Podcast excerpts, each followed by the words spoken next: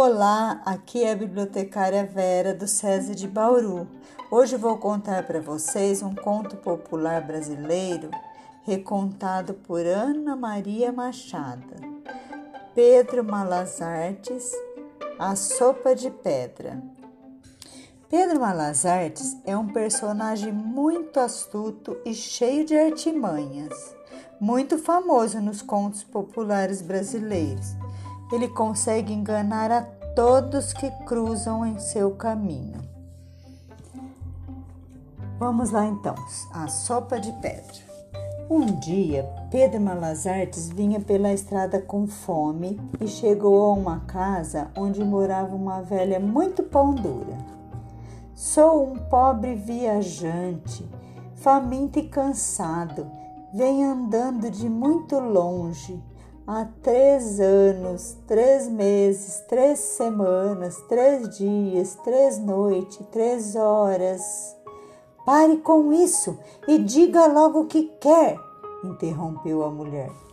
É que estou com fome. Será que a senhora podia me ajudar? Não tem nada de comer nesta casa, foi logo dizendo a velha. velha.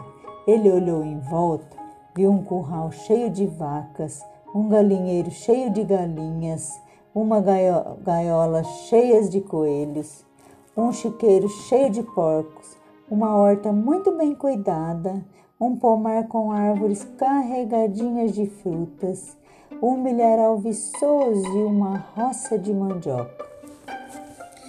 Não, a senhora entendeu mal. Eu não preciso de comida, não. Só queria uma panela emprestada e um pouco d'água.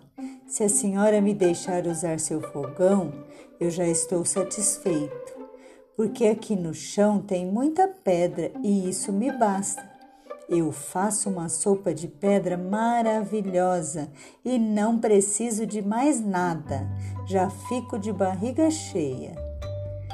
Desse jeito, ela não tinha como negar. Então deixou, meio de má vontade, mas deixou. E só repetiu: Sopa de pedra? É, disse ele, se abaixando para pegar uma pedra no chão. Com esta pedra aqui, eu faço a sopa mais deliciosa do mundo. O importante é lavar bem, esfregar bem esfregadinha e deixá-la bem limpa antes de botar na panela. Malazarte então tratou de lavar bem a pedra como disse. Em seguida encheu, encheu a panela com água, pôs a pedra dentro e botou tudo no fogo. Quando a água começou a ferver, ele provou e disse: É, até que não está ruim. Só não vai ficar boa mesmo, de verdade, porque não tem sal. Não seja por isso, disse a velha. Eu tenho e lhe dou uma pitada. Ótimo! Com um pouquinho de cebola e alho, fica melhor ainda. Não seja por isso, disse ela. Eu lhe arrumo. E um temperinho verde de horta, será que não tem não? Dá gostinho especial na sopa. Vá lá, não é por isso que essa sopa vai ficar sem gosto. A velha foi pegar tudo que o Pedro Malazartes pediu e voltou depressa para o lado dele. Estava louca para aprender a fazer aquela sopa. Podia ser mesmo uma sorte receber aquele viajante em casa. Se ele lhe ensinasse a se alimentar só com uma sopa feita de pedra e água, com certeza ela ia economizar muito daí por diante.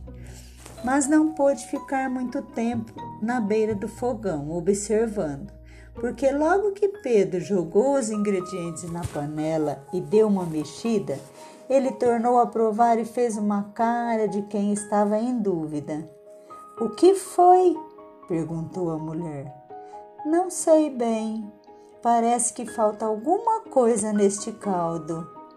Talvez um pedacinho de carne ou linguiça. Não seja por isso, respondeu ela. Se é uma sopa tão maravilhosa e tão econômica assim, não vai ser por um pedacinho de carne que vamos perder essa maravilha. Foi lá dentro e voltou com um pedaço de carne e outro de paio e uma linguiça. Malazarte jogou tudo dentro da panela, deixou cozinhar mais um pouquinho e então respirou fundo.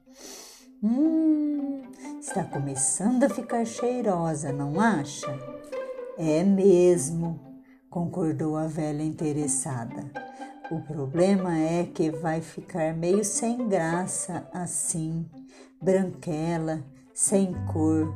O gosto está bom, mas fica sempre melhor quando, se, quando a gente se tem um pouco de colorido para enfeitar um pedaço de abóbora, umas folhas de couve, de repolho, uma cenourinha, uma batatinha.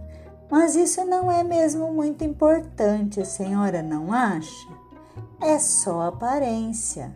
A mulher, louca para aprender bem a fazer aquela sopa preciosa, foi dizendo: Não seja por isso, vou ali na horta buscar. Voltou carregada de tudo que ele pediu e mais um nabo, dois machiches, uma batata doce, um chuchu, uma espiga de milho, até uma banana da terra. A essa altura, ela já não se limitava a ficar olhando, tratava de ajudar mesmo para andar depressa e também para ela ter certeza de que não estava perdendo nenhuma etapa da preparação daquele prato tão maravilhoso e econômico. Por isso, foi logo lavando todas as verduras para tirar a terra e deixá-las bem limpas. Descascou o que era para descascar e foi passando para Pedro que cortava e jogava na panela. E o fogo, ó, ia, ia esquentando. E a água, ó, ia fervendo. E a sopa, ó, ia borbulhando. Os dois esperavam, sentindo aquele cheiro ótimo. De vez em quando, Malazarte provava e suspirava. Hum, está ficando gostosa. Está mesmo, um cheiro delicioso, concordava a velha. Daí a pouco, ele provou de novo e concluiu: Pronto, agora está perfeita. Uma delícia! É só tomar. A velha trouxe dois pratos fundos e ele serviu. Ela ficou olhando para ver o que ele fazia com as pedras, mas Pedro deixou as pedras na panela. E as pedras? perguntou a mulher. As pedras? Ah, a gente joga fora. E fim, terminou a história. Por enquanto é só, pessoal. Até a próxima. Beijos!